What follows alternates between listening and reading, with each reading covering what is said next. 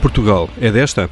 Esta é uma série de debates especiais da Rádio Observador. Vamos falar sobre a visão estratégica para o Plano de Recuperação Económica de Portugal 2020-2030, o documento conhecido como Plano António Costa Silva, que está em debate público. Hoje convidamos eh, João Faria, economista, ex-presidente da Comissão de Coordenação e Desenvolvimento Regional do Algarve, e Henrique Pereira dos Santos, arquiteto paisagista e uma presença mais regular aqui na antena da Rádio Observador. Sejam bem-vindos. Vamos discutir a coesão territorial e os contributos que o documento tem, ou que devia ter e não tem, eh, para este tema. Eu sou o Paulo Ferreira e comigo está o José Manuel Fernandes, na condução desta conversa e é ele, de facto, que dá o pontapé de saída. Bem, eh, esta é a altura, de facto, de falar de se é desta. Eh, Portugal há muitas décadas que vem perdendo população, população que vem saindo do interior, que vem vindo para o litoral, uma para o litoral, outra para fora do país, eh, e fala-se muitas vezes num país que está inclinado para, para o mar, um país que está entornado para o litoral, e neste documento fala-se bastante de território, eh, a palavra território aparece dezenas de vezes ao longo deste documento, mas até que ponto é que ele eh, responde à necessidade de reequilibrar o território e até que ponto é que, por exemplo, esta questão de saber se nós precisamos de ter muita população no interior é de facto um problema. Henrique Pereira dos Santos, nós precisamos de ter muita população no interior para desenvolver o país? Não, uh, nós precisamos ter mais gestão. Isso não significa ter mais gente, primeiro ponto. Mas eu gostava de fazer uma questão prévia em relação a este documento. Eu, uh, para estar aqui a, a, gravar este programa, não fui para a praia. E não indo para a praia, uh, põe-se-me a minha questão que é, para, para, para o desenvolvimento do país, o que é que teria sido preferível? Perder tempo com a discussão deste documento ou teria ido para a praia? Eu confesso inclino-me para achar que teria sido mais útil para o país eu ter ido para a praia. Uh, na verdade, este documento começa.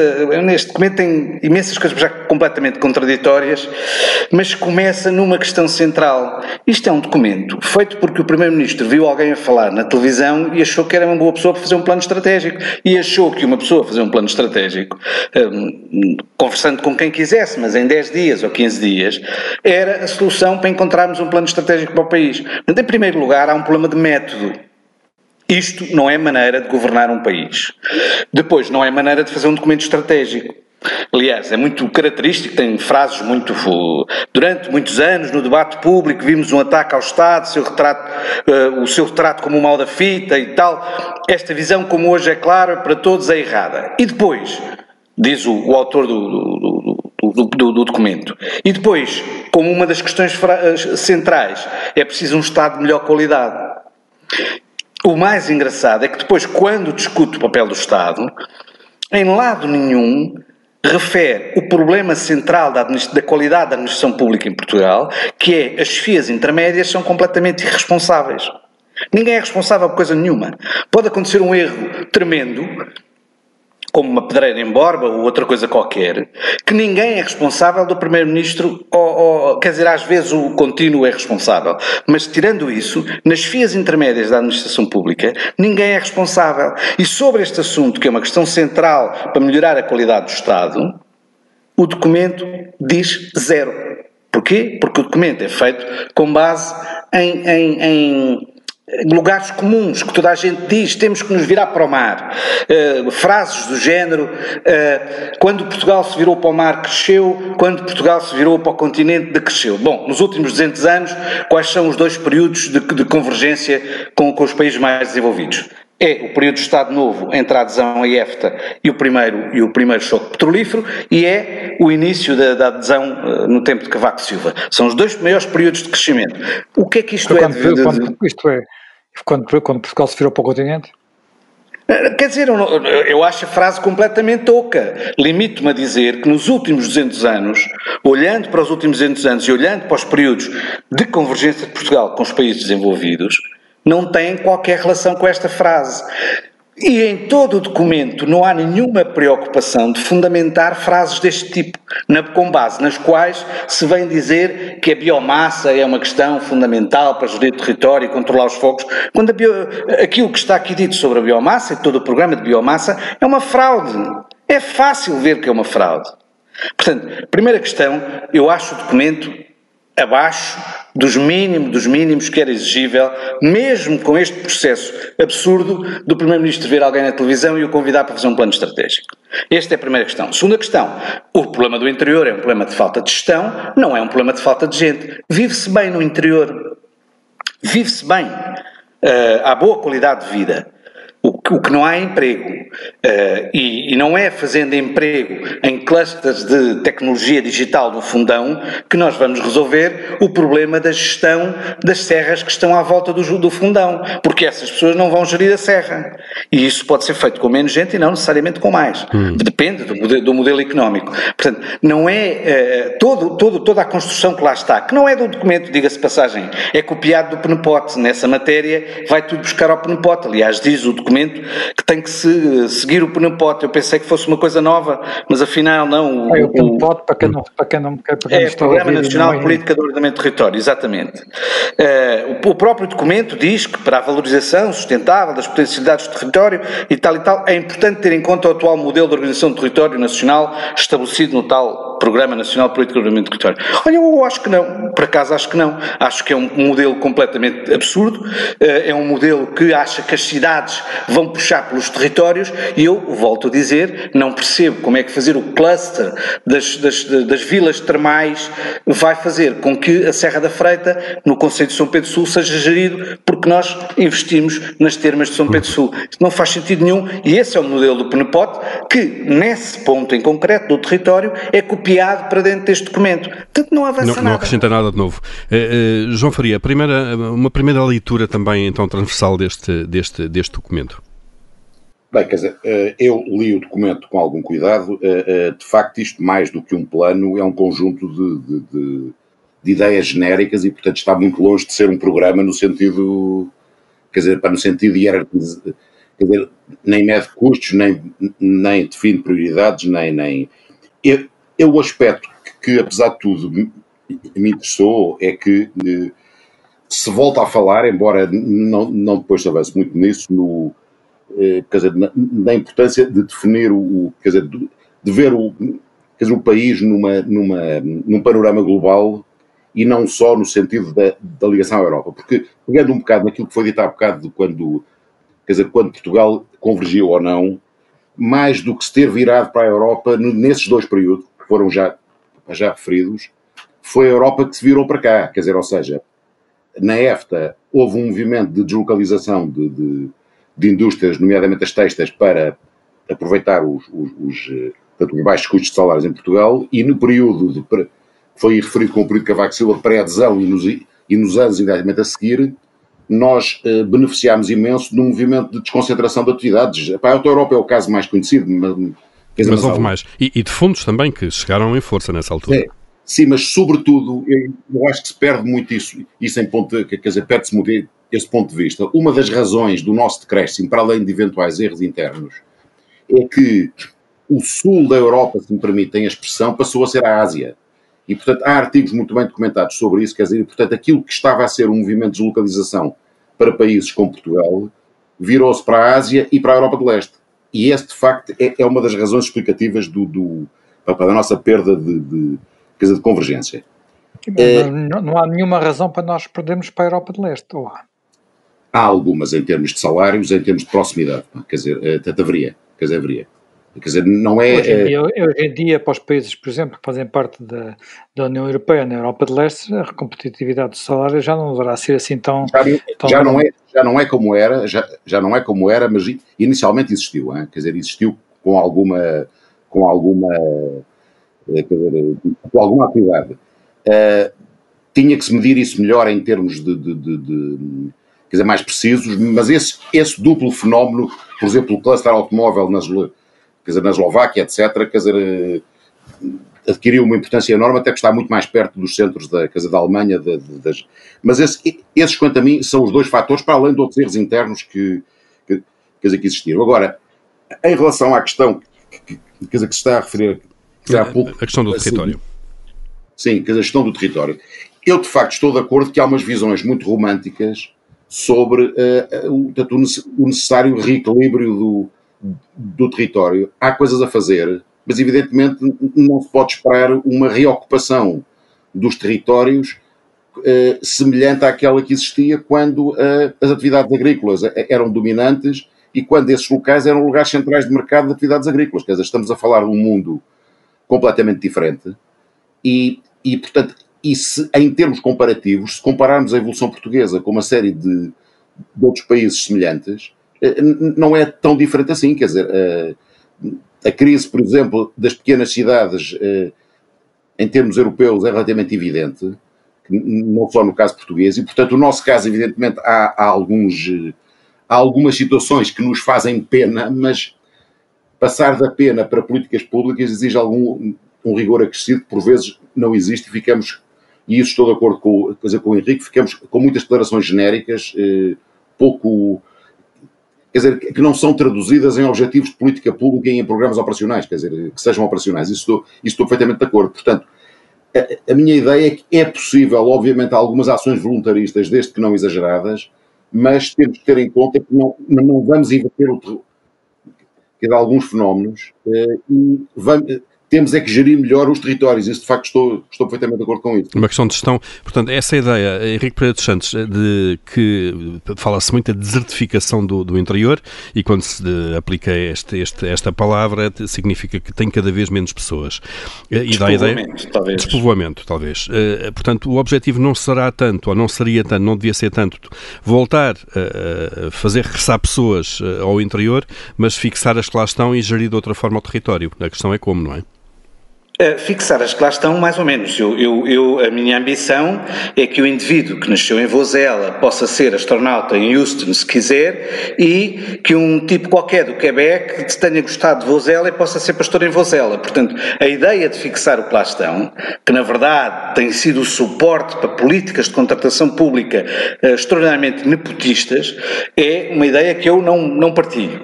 Uh, o que, a mim o que me interessa saber não é se eu consigo ou não fixar o que lá estão me interessa saber é que atividades eu posso ter que simultaneamente, e essa é que é a questão do simultaneamente, possam gerir território e ser compensadoras para o operador económico.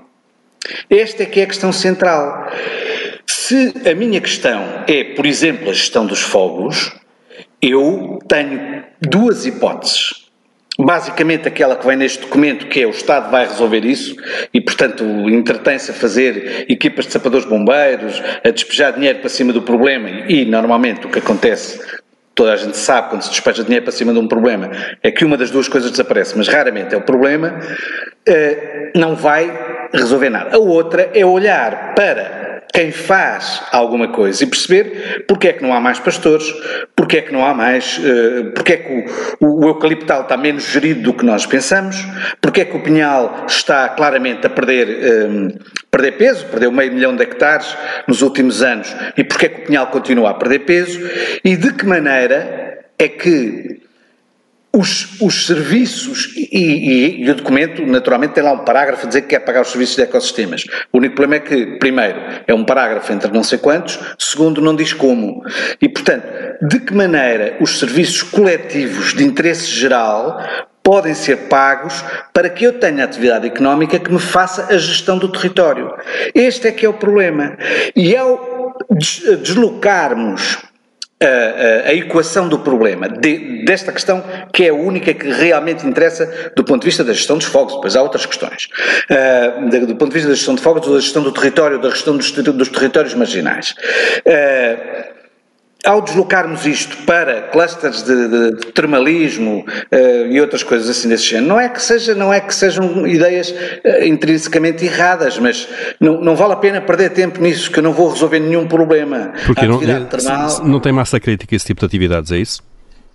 Não, é, quer dizer, São Pedro Sul não tem nenhum problema com as termas, tem problema com o resto do território. As termas são fantásticas, trabalham, dão, criam emprego, criam riqueza, não há nenhum problema. Não, quer dizer, não, não, não, não há razão nenhuma para agora dizer que há um cluster de, de, de, vilas termais por aí e que temos que apoiar as termas. Isso não tem problema, as termas estão bem neste momento e, se falirem também não é, nenhum, não é nenhum drama, não é? Agora, o que nós temos é um problema de falta de gestão de território portanto, eu tenho que olhar para isso. Uhum. João o que Faria. o documento faz é não fazer esta opção. É, não, não, não toma, não, não estabelece prioridades de alguma maneira. Eh, não, João Faria, a, a, mesma questão. Como é que, como é que então nós, eh, no fundo, combatemos esta perda de importância económica, se quisermos, do, do, do, das regiões a que chamamos interior? Quer dizer, posso. Não, quer dizer, o, o, o primeiro mal-entendido que é preciso esclarecer é que normalmente fala-se muito do abandono do interior do ponto de vista da aplicação de recursos públicos, não houve abandono nenhum no interior. Quer dizer, eh, pode haver um caso ou outro em que isso seja, em que isso seja identificado, pode ter havido um excesso num caso ou noutro de feito de redes públicas de apoio, mas genericamente o apoio, sobretudo se medido em termos per capita, às regiões do interior, foi, nos períodos anteriores, muito significativo. E a chamada. Eu só queria interromper para bater palmas ao João Faria com isto, porque é raríssimo alguém que diga isto com esta clareza e que é absolutamente certo. Nós estamos fartos de despejar dinheiro no interior. Tem, tem a noção de que isso é completamente contracorrente, não é? Pois, mas, mas é certo. Ver, sabe, eu, eu, gosto muito dos. Eu gosto muito de ver os números e ter uma ideia do que, é, do que é que estou a falar. Não quer isto dizer, repare, uma política equilibrada teria sempre que ter algum, uh, quer dizer, um, mais intervenção uh, em termos per capita, o volume de apoio em termos per capita será sempre superior. Isso é, isso é normal. Agora, uh, não se pode dizer é que por, por foi falta de apoio a investimento no interior. Aliás, os, os estudos anteriores dos quatro comunitários de apoio, por exemplo, feitos pelo professor Augusto Mateus, demonstram claramente que houve uma convergência das condições de bem-estar, mas que não foi acompanhada por uma convergência das condições de competitividade dos territórios. Isso por vários motivos. Uh, e, portanto, o desafio aqui é. Mas qual é o nó górdio aí? Qual é a razão? Porque eu, por exemplo, uh, não tenho nenhum problema em viver na, nas chamadas cidades ou mesmo nas vilas do interior, mas uh, tenho mais dificuldade em viver uh, nos, no, no, no, nos verdadeiros territórios rurais. aí sim, as os territórios rurais estão desertificados. Mas se eu for para as sedes de conselho para as sedes de distrito, aí a situação até tem havido algum crescimento populacional. Isso é um problema é, de economia.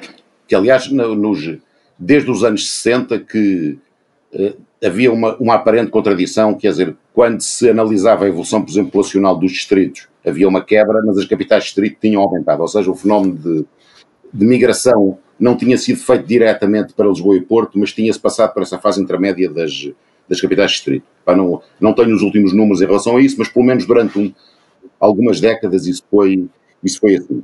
Agora, eu defendo que se deve Mas eu, eu, não tenho problema, eu não tenho problema, hora eu não tenho problema em, se, por exemplo, as pessoas, por exemplo, para uma área que o Henrique conhece bem, que gerem a floresta, tiverem na, na, na, viverem na sede do Conselho ou viverem mesmo na, na capital do distrito, desde que a floresta seja gerida, não é? Quer dizer, com certeza que sim, eu acho que isso não, quer dizer, eh, agora, o sonho também do, do interior como sítio onde os urbanos vivem e vêm periodicamente à, quer dizer, à cidade trabalhar, é, é uma coisa que tem uma pegada ecológica também um pouco louca, não é? Portanto, eu acho que tem que ter alguma cuidado, mas dito isto, é, é possível continuar a promover alguns projetos voluntaristas desde que haja alguma razoabilidade no, eh, quer dizer, na, na aplicação de, dizer, de recursos mas sem ter uh, qualquer ilusão que vai haver um reequilíbrio, vai, quando muito, suster-se um processo de, de, desertificação, isso sim, é, acho que é, que, é, que é importante, quer dizer, não passar um certo limiar, ou, a partir do qual não vive lá absolutamente ninguém, isso, isso terá alguma importância, mas sempre uh, limitado e real, quer dizer, de forma realística, quer dizer, não há... Uh, não há, uh, não há outra solução, não é? João Faria, uh, pegando aquilo que disse há pouco, é que não tem faltado dinheiro ao interior. Uh, por outro lado, o, interior não tem aumentado a sua competitividade e, de alguma forma, a sustentabilidade desse alguma, de, Deixe-me dizer, algumas exceções, por exemplo, o eixo Viseu, Vilar Formosa, etc., é, é, é, nesta dicotomia litoral interior é, é, é, um pouco uma exceção, creio eu. Isso poderá ter sido, quer dizer, poderá poder-se-á estudar melhor hum. em termos. De... Mas não faz a regra, não é? Não, isto pa, para, para, para tentar. Mas, outro, por outro lado, o nível de conforto tem aumentado, significa que estamos basicamente a subsidiar sem retorno económico. Tá, quer dizer, quer dizer uh, se, em certa medida, sim, a partir de certa altura é, é, é, uma. É uma quer dizer, isso é, um, é, é uma. É é uma dicotomia que sempre existiu. Por exemplo, quando se estuda bem os, a evolução dos processos europeus, por exemplo, na Noruega houve uma grande discussão no pós-guerra se se devia crescer mais ou, ou eletrificar algumas zonas isoladas. Eles, eles optaram por eletrificar zonas isoladas. Há, há, sempre aqui uma arbitragem quer dizer, a fazer e tem que se em termos políticos de ver o que é que é, que é execuível. Mas o, o meu ponto é que a partir de certa, de certa margem, a tentativa de criar eh, coisas artificiais no interior têm custos económicos, eh, quer dizer, elevadíssimos, não é? Uhum. Henrique Pereira dos Santos, a mesma questão, no fundo, a questão da sustentabilidade económica, e, e já há pouco disse, de facto, que tudo parte das atividades que, que, que se desenvolvam lá uh, uh, e da sua sustentabilidade. No fundo, dar uma, dar uma racionalidade económica a uma série de atividades. A grande questão é, quem é que deve fazê-lo? É o Estado que deve avançar e deve promover de alguma forma essas atividades ou se deixamos tudo ao sabor, eh, se quisermos, do mercado e da iniciativa privada eh, e do empreendedorismo, eh, provavelmente vamos passar mais tempo sem que isso aconteça? O Paulo Ferreira conhece bem Viseu uh, e conhece bem os resultados dos programas de apoio. Uh, eu nunca vi terra com tanta retunda, uh, mas enfim, pronto, eu as rotundas ainda é como o outro. É verdade, são muitas. Geral, mas vai ver pavilhões gimnodesportivos vazios, vai ver piscinas mais que subutilizadas, vai ver salas de, de, de, espetáculos eh, permanentemente vazias, vai ver centros de interpretação em que tem que ir perguntar pela chave não sei aonde, etc, etc. E mesmo os programas de apoio às atividades económicas, como acontece em alguns dos programas de, do mundo rural, ou está ligado ao, ao digamos, eu vou utilizar esta expressão, mas uh, à panelinha que, que gera aquilo, que com frequência são associações privadas, exclusivamente ou maioritariamente feitas por entidades públicas, como são as, as associações de desenvolvimento local, para ter acesso a uma série de projetos. E estes projetos são politicamente controlados. E são enfim, uh, uh, controlados pelas autarquias. Uh, eu penso que toda a gente no país tem consciência, e se não tem, se não tem ficou com essa consciência, com o que se passou em Reguengos, que nas terras pequenas, as pessoas que estão na Misericórdia, no Clube de Futebol, na, nos Bombeiros, na autarquia, são as mesmas. E que, na verdade, são aquelas que controlam a economia da, da, da região e da, e da zona. E, e, ninguém vai levantar nada, como, não, como acontecia em Reguengos, pela simples razão de que alguém tem um familiar ligado à Câmara. Não será o caso de Viseu, que já tem uma dimensão maior, mas isto nas vilas intermédias é o normal. Portanto, os quadros comunitários de apoio, no pressuposto do que o poder eh, autárquico, democrático, é que verdadeiramente está perto das populações, criou efetivamente as condições para que todo, todo o recurso público seja canalizado por via das estruturas que estão instaladas e que são estas que eu estou a dizer. Nós não precisamos ir para terras tão pequenas. Numa, num município urbano, urbano como o Barreiro, o segundo empregador do conselho, o segundo empregador privado do Conselho é Misericórdia. Exato, pronto, é, é verdade. Mas, portanto, isto significa, na prática, que nós temos uma dissociação enorme entre o que é a, a, a gestão dos recursos públicos e aquilo que são as necessidades efetivas de, de produção económica, de, de, criação de riqueza.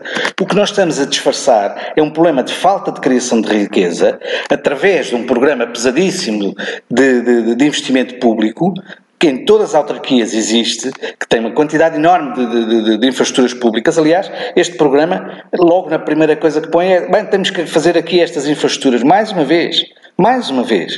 Uh, o que não admira, porque este... este mas, oh, este, oh, oh, Henrique, já agora, mas uh, tentando fugir desta lógica das infraestruturas, este, no, no, no, nesta visão, fala-se também de algo, por exemplo, que é fala-se de agricultura ecológica e local uh, e depois que deve ser equilibrada com a agricultura industrial.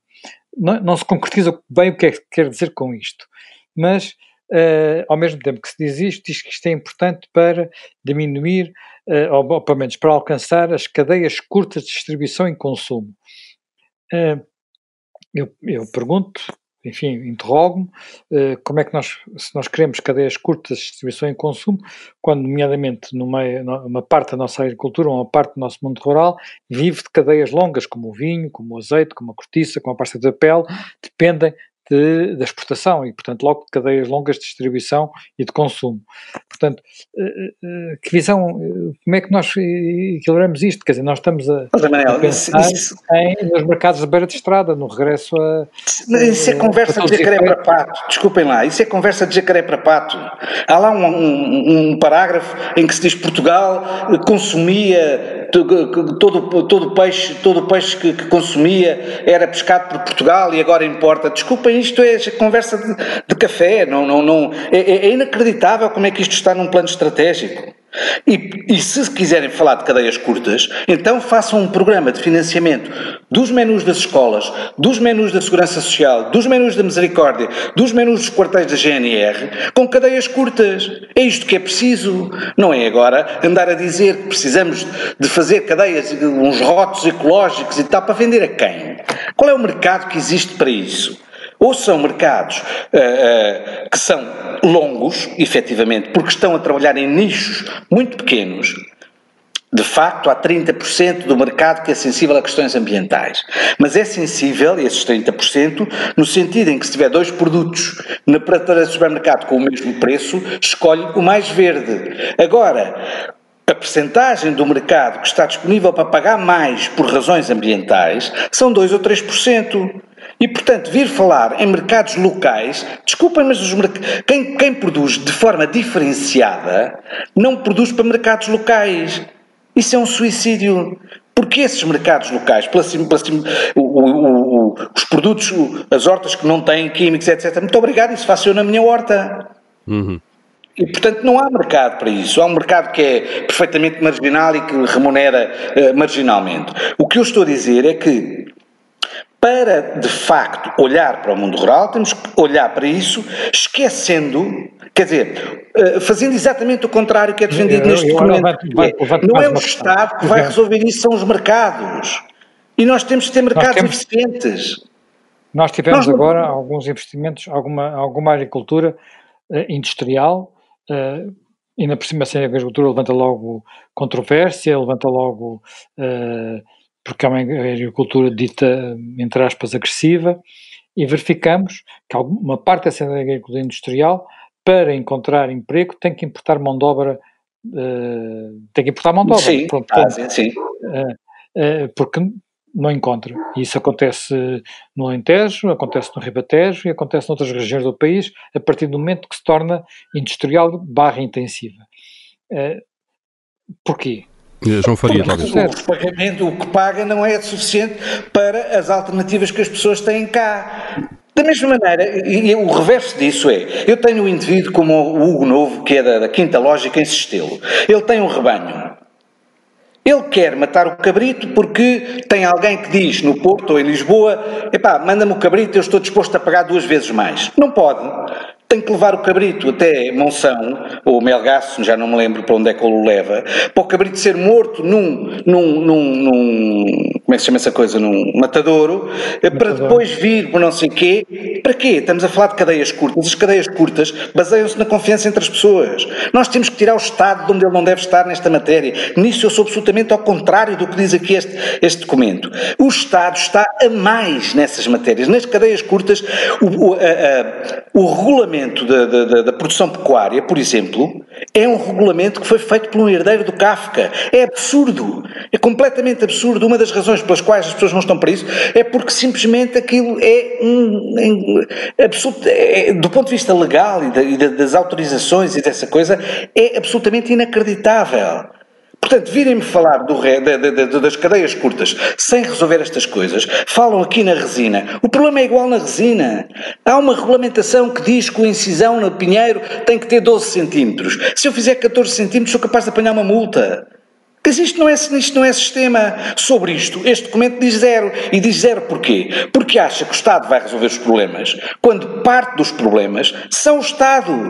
É, João Faria, deixa-me pegar nesta pois. deixa do, do Henrique Pereira dos Santos. João Faria, eh, esta Sim. visão de facto, o Estado mais como obstáculo do que como uh, parte não, da Vamos lá ver, eu, eu, sobre isso não, sobre essas particul, particularismos de, de, de, de, de regulamentações excessivas, eu não me meto nisso, quer dizer, não, uh, quer dizer, não, não, conheço todo, não tento falar, tento não falar sobre aquilo que não sei, portanto não, uh, admito que sim, não, não, não Mas em, em, termos, em termos mais estratégicos sobre o papel do Estado... Não, em termos mais é? estratégicos, o que me parece...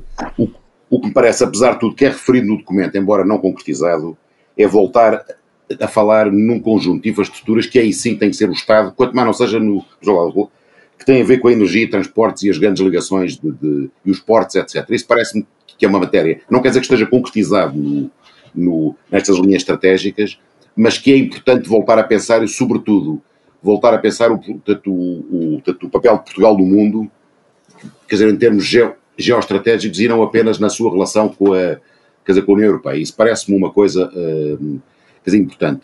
Agora, do ponto de vista da relação com as políticas europeias, eu acho que há aqui uma, uma reflexão que falta. Quer dizer, quer dizer hoje em dia fala-se de novo, e ainda bem, a meu ver, uh, na, epá, na autonomia estratégica, resiliência, política industrial, etc. Por trás destes nomes, muitas vezes, uh, escondem-se os piores erros mas não pensar nisso também é um, é um erro crasso e que, aliás, eu, eu, para além destas minhas funções, trabalhei muitos anos na área de História e Pensamento Económico e, portanto, os verdadeiros liberais do, do início também percebiam a importância disto. A questão que se põe aqui é que eh, temos, temos que perceber que algumas das intenções que aqui são referidas não são necessariamente eh, compatíveis com as, as orientações dominantes em termos da União Europeia nomeadamente política da concorrência. E isso é, é uma coisa que tem que ser equacionada de forma, de forma profissional, porque senão depois, quando chegarmos à, à boca da urna, se me permitem a expressão, teremos alguma dificuldade em concretizar. Mas dito isto, sem entrar na, na questão do território, onde eu acho que, que de facto portanto, as linhas estratégicas são extremamente genéricas, o que eu vejo é, no fundo, para trazer uma espécie de um raciocínio de engenheiro de novo para estas grandes infraestruturas, e aí, de facto, tem que ser o Estado, não é a iniciativa privada que vai definir onde é que se fazem os, se fazem a linha de caminho de ferro ou se faz os comboios, etc.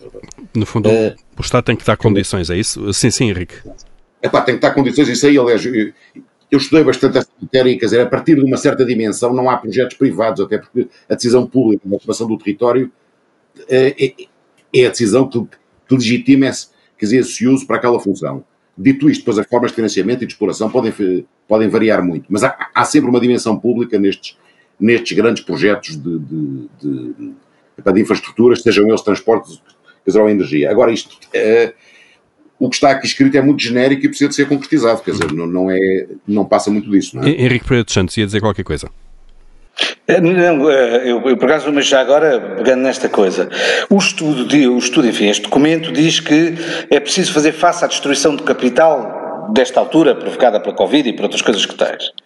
Eu não consigo entender como é que, reconhecendo-se que há uma, uma destruição de capital, e seria estúpido não o reconhecer, penso eu, é consensual que há neste momento uma destruição de capital, nós achemos que a forma de, de fazer face à destruição de capital é mobilizar mais capital em vez de nos concentrarmos na melhoria da eficiência económica, porque é isto de facto que nós precisamos.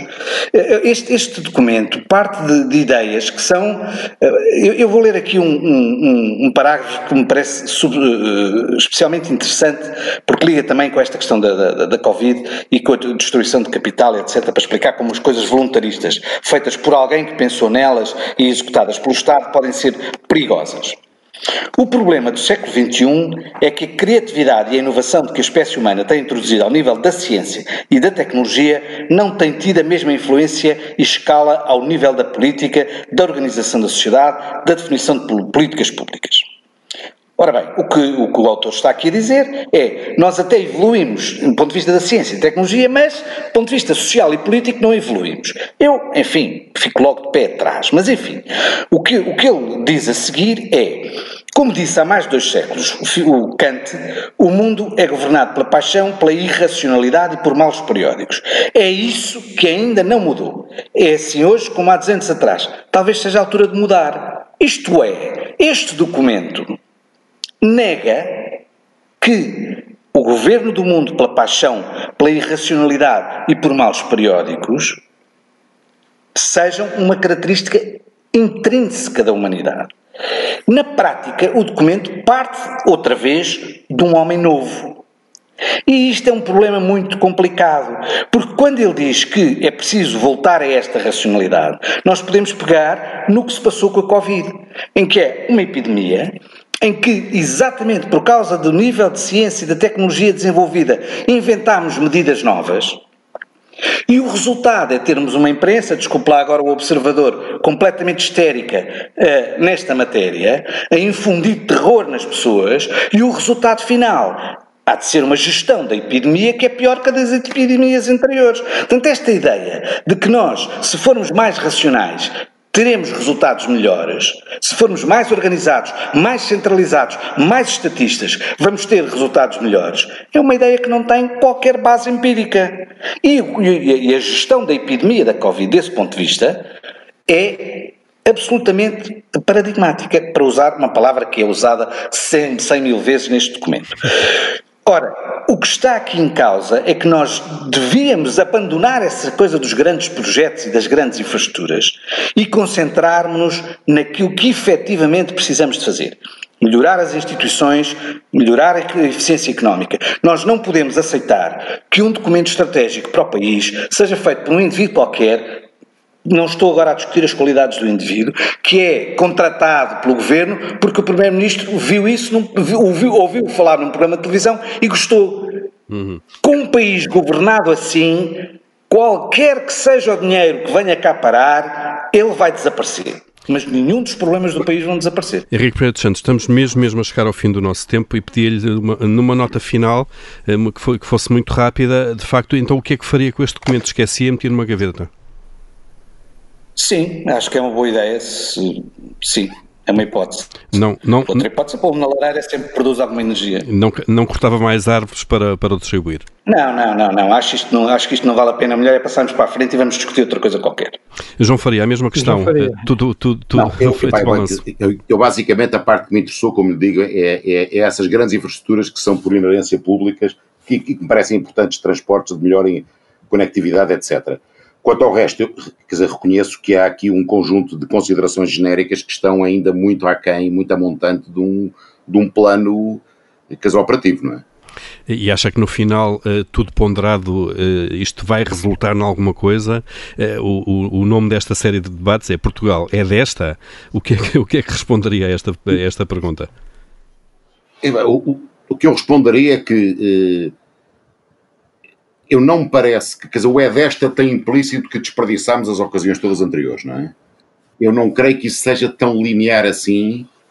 O que aconteceu é que nós fomos relativamente eficazes durante alguns períodos, estamos baseados numa estrutura de autarquias que foram eficazes a, pro, a proporcionar os chamados bens públicos de proximidade de, de bem-estar, mas que têm limites evidentes quando queremos saltar para a fase da competitividade e aí eh, é difícil darmos o salto, eh, temos que continuar com algo, como digo, algum voluntarismo bem medido que não que não cria elefantes brancos, é, é, é, a minha opinião. Muito bem, ficamos com esta, com esta opinião então eh, de João Faria, que com Henrique Pereira dos Santos estiveram a discutir então esta visão estratégica para o Plano de Recuperação Económica Portugal 2020-2030, uma série de debates especiais no Observador. O título é Portugal. É desta?